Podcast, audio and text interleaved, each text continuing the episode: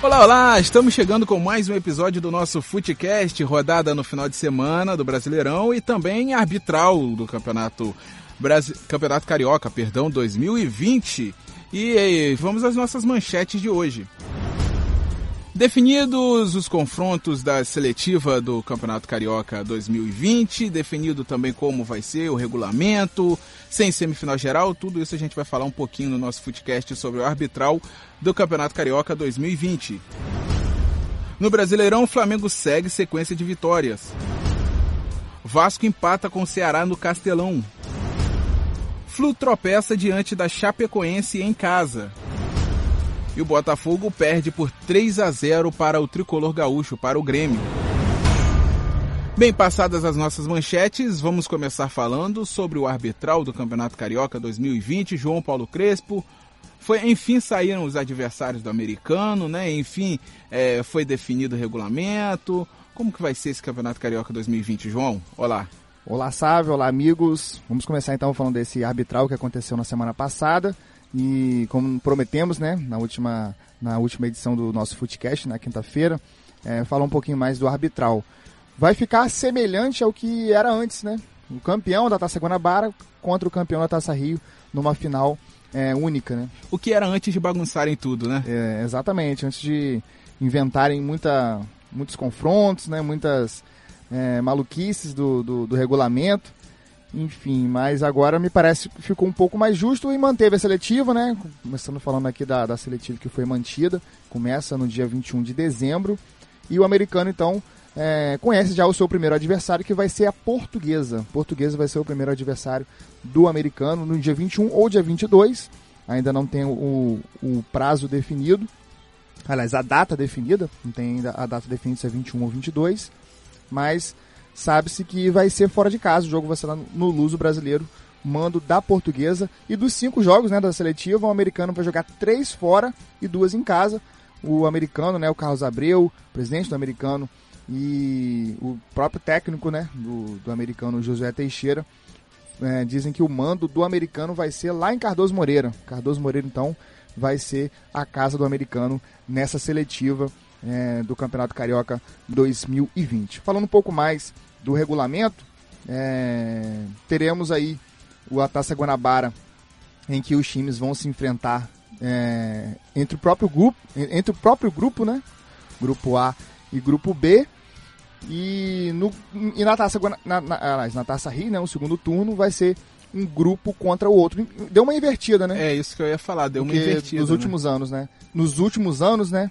É, nos últimos anos era ao contrário, né? Era primeiro primeiro turno é, enfrentando é, os adversários do, do, do, grupo, né? E no segundo era o ao contrário, né? Enfrentando um grupo contra o outro. Mas é, não foi não foi unânime, né? Como nos últimos anos, né? O único time que se opôs a esse regulamento foi o Fluminense. O Fluminense foi o único que, que se opôs à, à situação do, do regulamento, né? Que acho que ficou mais justo, né? Ficou mais justo esse, esse regulamento assim de do, do, campeão, né, do primeiro turno enfrentando o campeão do segundo. Claro que havendo a possibilidade do, do mesmo time ganhar os dois turnos, é campeão direto. É, ficou melhor, né, mais tranquilo, né, e agora um detalhe é que um clube grande se opondo, né, ao regulamento, se opondo ao que a Ferg impôs, que é o Fluminense, o que é raro de se ver. Agora, Lucas Arantes vai passar pra gente aí os jogos do americano. O João falou da estreia, né, do primeiro jogo contra a Portuguesa no Luso Brasileiro. E o Lucas Arantes vai passar pra gente aí os outros jogos do americano, ainda sem data definida, né? Assim como a estreia, as outras, as outras partidas também não, não tem data definida, mas o Lucas Arantes vai passar pra gente. Olá, Lucas. Olá, Sávio, olá a todos os ouvintes. Então, como o João bem destacou, o primeiro jogo do americano no dia 21 ou 22 de dezembro contra a Portuguesa lá, lá no Rio. O segundo jogo do americano, americano que vai jogar em Cardoso Moreira, vai ser contra o América no dia 28 ou 29 de dezembro. O terceiro jogo contra o Nova Iguaçu, lá em Nova Iguaçu, 4 ou 5 de janeiro. O quarto jogo, americano e Macaé em Cardoso, 7 ou 8 de janeiro. E fechando aí a seletiva friburguense lá na Serra, dia 11 ou 12 de janeiro. Tá certo, muito obrigado, Lucas Arendt, passando pra gente os jogos do americano. É, se o americano fosse enfrentar o Macaé fora de casa e um dos ou o, a, a portuguesa em casa ou o friburguense em casa seria melhor, né? Mas, enfim, foi definido, tá definido. Boa sorte ao americano na seletiva, já tá preparando. A gente tá tentando o contato, né? Tá tentando trazer ou, ou o Josué Teixeira ou o presidente do americano aqui para poder falar um pouco sobre a preparação, como tá o time, a gente vai. Até começar a seletiva a gente traz alguém. É, a gente consegue. É porque tá esse início de trabalho, eles estão acertando a equipe, mas a gente vai conseguir. A gente vai fazer um podcast especial falando só sobre o americano na seletiva. Mas agora, algum detalhe a mais sobre o arbitral, sobre o Carioca é, 2020? aquela situação do Maracanã, né? O lado do Maracanã direito, Sim. esquerdo, né? Como hoje o Maracanã é gerido pelo Flamengo junto com o Fluminense, o lado esquerdo, né? É, é destinado aos torcedores do Flamengo, o lado direito vai ficar então é, destinado aos torcedores do Fluminense. Né? Tem sempre aquela velha polêmica, né? Vasco e Fluminense, quem tem um direito, é, quem tem direito, né, ao lado direito das cabines de, de rádio, né? Enfim, mas o, o, arbitral então definiu que o Fluminense, é, independente do jogo, né, e se for contra o Vasco, né, independente se for mandante ou não, o Fluminense fica do lado direito do Maracanã, né? Sempre essas polêmicas acontecem, enfim. Enfim, João Paulo Crespo, enfim. Mas vamos lá, tá decidido, tá definido, toca o barco, esperar agora o Campeonato Carioca 2020. E agora a gente fala de Campeonato Brasileiro, a gente fala de Flamengo aqui no nosso Footcast. Uma vez Flamengo. Flamengo segue essa sequência de vitórias no Brasileirão, hein, João Paulo Crespo. Foi é. sofrido 1 a 0 contra o CSA, mas a vitória veio. A vitória veio, né? 1 a 0 é, todo mundo esperava mais um chocolate, né? Como aconteceu na última quinta-feira, aliás, na última quarta-feira, né? Quinta foi o nosso Footcast. Mas é, o Flamengo, o, dos últimos jogos, é, teve dificuldades contra as equipes que estão jogando lá embaixo, né? Contra o CSA, contra o Fortaleza também foi sofrido. É, desgaste também, né? Acaba batendo um desgaste nos jogadores não dá pra ser 100% o, o tempo inteiro, né? É, exato, não dá pra ser 100%. E os jogadores mesmo, né, acabam, quando veem que é um time é, de uma qualidade bem inferior, eles tiram um pouco o pé. Verdade. Não vai jogar com aquela. Os jogadores do Flamengo não iam jogar contra o CSA no domingo. É, é, é, é quente, de calor, é, mesma intensidade que jogaram contra o Grêmio. E ainda mais que fez 1x0 cedo, né? Segurou o resultado, ficou tranquilo Exato, e não forçou, né? Assim como você defesa. disse. Exatamente. Segura o resultado e toca o barco. É. Deixa o tempo correr. O grande responsável por essa vitória foi o Diego Alves, né? Que fez duas intervenções no primeiro tempo e outra no segundo tempo, já no finzinho. É, o CSA deu trabalho, deu trabalho pro, pro Flamengo, né? Jogadores muito abaixo, né? É, muito abaixo é, em relação aos últimos jogos. Gerson ontem não estava no, no, seu melhor futebol, no melhor dia, né? Até mesmo Gabigol, Bruno Henrique, né? Só a Rasqueta que acabou de e fez o gol, né? Um belíssimo gol. E ficou a bronca do Jesus, né? No final, né? É, nos jogadores, né? Não ficou satisfeito, mas ele na, na, na coletiva, né? Já com a cabeça um pouco mais fria, é, diz, diz que é, foram vários, vários fatores, né? O calor, né? Ontem um calor muito, muito grande é, no Rio de Janeiro. É, um final de semana, né? Muito quente. E a, o próprio desempenho né, dos jogadores também, jogos acumulados, né, jogos em sequência, quarta domingo, quarta domingo, não é, não, não é muito, muito fácil de, de se manter, mas o Flamengo conseguiu a vitória, né, vitória importante e mantém né, os 10 pontos de liderança à frente do Palmeiras, agora restando 10 jogos para o fim do Campeonato Brasileiro. É, você comentou do Diego Alves. Eu lembro que quando ele chegou no Flamengo, ele chegou com o status de ser um grande na Europa, né? Pegou pênalti de Cristiano Ronaldo, de Messi. E no início de sua, de sua, trajetória no Flamengo, ele não vinha jogando bem, né? Chegou a ser vaiado pela torcida. E agora ele tá mostrando realmente suas caras, né? Tá agarrando muito, tá pegando muito o Diego Alves e um bom time começa pelo um bom goleiro, né? Exatamente, ele não é aquele goleiro altão, né? Mas tem um reflexo muito grande. É, foi fundamental então nessa vitória do, do Flamengo diante do CSA. Próximo jogo do Flamengo, então, diante do Goiás, fora de casa. Outro jogo complicado, né? Porque o Serra Dourada tem um campo muito grande, né? E, enfim, vai ser na quinta-feira esse próximo jogo do Flamengo é, no Campeonato Brasileiro. Tá certo, muito obrigado, João Paulo Crespo e Lucas Arantes. Agora a gente fala do Vasco da Gama. Vamos todos cantar de coração. Cruz Maltino foi até é, Ceará, no Castelão, jogou contra a equipe que leva o mesmo nome, né, do estado, Ceará, e ficou no empate, Lucas Arantes. pode-se dizer que foi um bom resultado? Foi bom resultado pelas circunstâncias do jogo, né? O Vasco começou muito bem o jogo, com muita intensidade, o meio campo jogando bem, com o Guarim de titular e o Bruno Gomes, o menino. Até o próprio Richard também começou bem, que deu assistência pro Rossi pro, no momento do gol ali. Um belo gol também do Rossi. Começou bem, mas só que depois do gol sentou no resultado, né? Comecei, começou a perder muitas jogadas ali no meio campo, não estava ganhando mais as bolas no meio campo. O garoto Bruno Gomes tomou um cartão amarelo e não sei o motivo que o Vanderlei Luxemburgo substituiu. É, não sei se ele sentiu, né? Chegou a sentir a coxa, né? Durante a partida e o fator do cartão. É, eu não sei porque o Luxemburgo tirou ele, não sei se foi pelo cartão, se foi pela lesão. Só sei que quando tirou o garoto de 18 anos do meio ali, o Vasco perdeu muito. O Guarim, que não tá, tá sem ritmo de jogo ainda, é um excelente jogador, mas só que não ia segurar, né? Guarim também sem ritmo, saiu no, no segundo tempo. E o Vasco começou a tomar um sufoco do Ceará. Os jogadores da frente ali, o Rossi e o, e o Ribamar sentiram cãibra durante a partida. Eram menos. Rossi chegou a falar na, na entrevista que, que eles eram menos dois né, no time. E também no, no, intervalo o Vanderlei tirou o Marrone, né? Que eu não entendi muito bem. Marrone tava mal, mas só que era um jogador que dava para segurar a bola ali na frente. Mesmo estando mal, e apesar do Ribamar e o Rossi estarem cansados, o Marrone ia se sobressair, né? Aí o Vasco penou muito para segurar o resultado. Até que numa bobeira do Raul, na entrada da área, o Ceará ganhou a bola. O jogador do Ceará chutou pro gol, o goleiro Fernando Miguel chegou a defender, mas no rebote o Bergson. Bergson marcou o gol do Ceará, empatou já no segundo tempo, depois dos 30, depois dos 30 minutos, né, que o Vasco segurou ainda um pouquinho o Ceará, mas estava tomando muita pressão. Por isso que eu digo que o resultado foi foi bom, né, pro Vasco. Segurou o máximo a vitória, mas só que tomou um empate num lance polêmico ali, que muitos torcedores do Vasco estão comentando que estava impedido o Bergson. Na minha opinião, o tronco estava à frente, porque o Castão, o pé dele não é 60, né? Ele não tem, não tem um pé enorme. Eu acho que o, o Bergson estava impedido sim, o tronco estava na frente, João. É a câmera, né, que apontou que na linha 3D lá disse que não estava, mas também, né, todos tiveram a sensação de que o Bergson estava com o tronco avançado.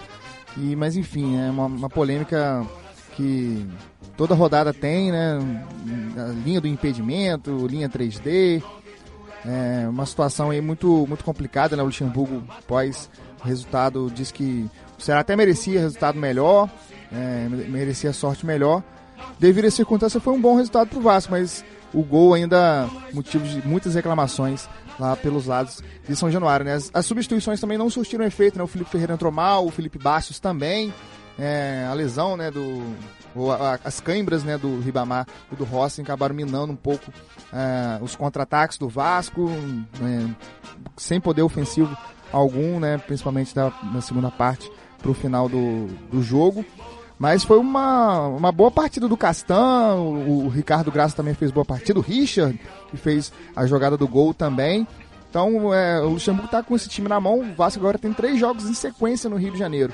Na, na quarta-feira encara o Grêmio, jogo difícil, né? O Grêmio é, agora só tem o Campeonato Brasileiro para para seguir, né? Até o, o final do ano. É, depois tem um clássico contra o Fluminense, vai ser mando do Fluminense, o jogo vai ser no Maracanã. E depois encara o Palmeiras, né? Hoje vice-líder. E o jogo vai ser em São Januário também. Então essa sequência do Vasco vai nortear aí o que, que o Vasco quer, né? Se vai ficar no meio de tabela ou se vai alçar, né? Vai é, alcançar aí é, mais pontos na briga pela Libertadores, que ainda, ainda está em aberto. Sim, está em aberto e agora é contar com a torcida e contar com o time também sendo é, é, é, apoiado pela sua massa, pela sua torcida e conquistar aí essas vitórias importantes para seguir na briga pela Libertadores, como você bem disse. Agora vamos falar, você falou do clássico entre Vasco e Fluminense aí, né? Que o Vasco vai ter nessa sequência de jogos no Rio. E a gente fala do tricolor carioca agora. O Fluminense também empatou, mas no caso do Fluminense pode se considerar um tropeço, porque foi contra a Chapecoense em casa, João Paulo Crespo. É, saiu atrás no placar, é, perdeu muitos gols, né? Nenê perdeu um gol incrível no primeiro tempo ainda, é, quando o jogo estava em 0 a 0 sem goleiro, é, acabou chutando de direito, né? Não é perna, é, não, é, não, é, a melhor perna dele, né? Ele que é canhoto, mas estava tão fácil, tão fácil que ele relaxou e acabou perdendo. o gol. Mas um resultado muito ruim pro, pro Fluminense, né? De nove possíveis, três jogos seguidos no Maracanã, né? Teve o jogo contra o Atlético Paranaense que ele perdeu, teve a derrota também para o Flamengo, né? Foi mando do Flamengo, mas o jogo foi no Maracanã. E esse jogo contra a Chapecoense era uma obrigação do Fluminense ganhar e acabou empatando. Né? Chapecoense que é um, junto com o Havaí, né? Virtuais rebaixados já no, do Campeonato Brasileiro, né? E o Fluminense perdeu uma ótima oportunidade e vai ter uma sequência muito complicada. Vai ter uma sequência muito complicada agora, é, além do, do clássico que eu falei, que vai ser no dia 2 de, de, de novembro. Na, nesse meio de semana o Fluminense pega o Ceará, jogo muito difícil, o jogo vai ser lá no Castelão, confronto direto, confronto direto pro Fluminense, pode nem pensar em perder, depois vem um clássico, como eu disse, e depois mais dois jogos fora de casa, então é, o Fluminense já está com o alerta vermelho ligado, é o primeiro hoje fora da zona de rebaixamento, a um ponto apenas do, do Cruzeiro, correu sério risco de, de voltar para a zona de rebaixamento nessa rodada, né? O Cruzeiro acabou tropeçando, o CSA também tropeçou, o, o Fortaleza, né, que empatou com, com o Cruzeiro, é, o próprio Ceará que empatou com o Vasco, né? Então ninguém venceu, né? Ninguém conseguiu vencer é, da parte de baixo da tabela. E depois vem dois jogos complicados contra São Paulo fora e Internacional também fora. Então, é, Marcão que estava com esse time na mão mexeu muito mal na, nessa partida. É, deixou o Ganso no banco, depois entrou com o Ganso no final da partida, tirou o Daniel, que é o motor, é o motor né, desse meio campo do Fluminense junto com o Alan, é, acabou botando o Lucão, ele acabou se perdendo um pouco nas substituições e a torcida já está na bronca. É, é complicado quando você tem o time na mão, você consegue aquela segurança e aí você começa a inventar. Pois é, isso que eu ia falar. Faz o feijão com arroz, você não tem aqueles temperos importados, petit gâteau e não sei o que, para poder você inventar a receita. Pois é, ele inclusive ele foi arroz. efetivado quando ele fez o básico, fez o simples, né? Só botou o Daniel no time, é, conseguiu organizar né, a defesa, né, que não estava sofrendo tantos gols. Enfim, é, depois que ele mexeu, o Fluminense acabou perdendo um pouco é, em qualidade. É um time que precisa de muitas finalizações para alcançar um gol e a, acabou sofrendo gol cedo e não teve é, fôlego para conseguir buscar a virada.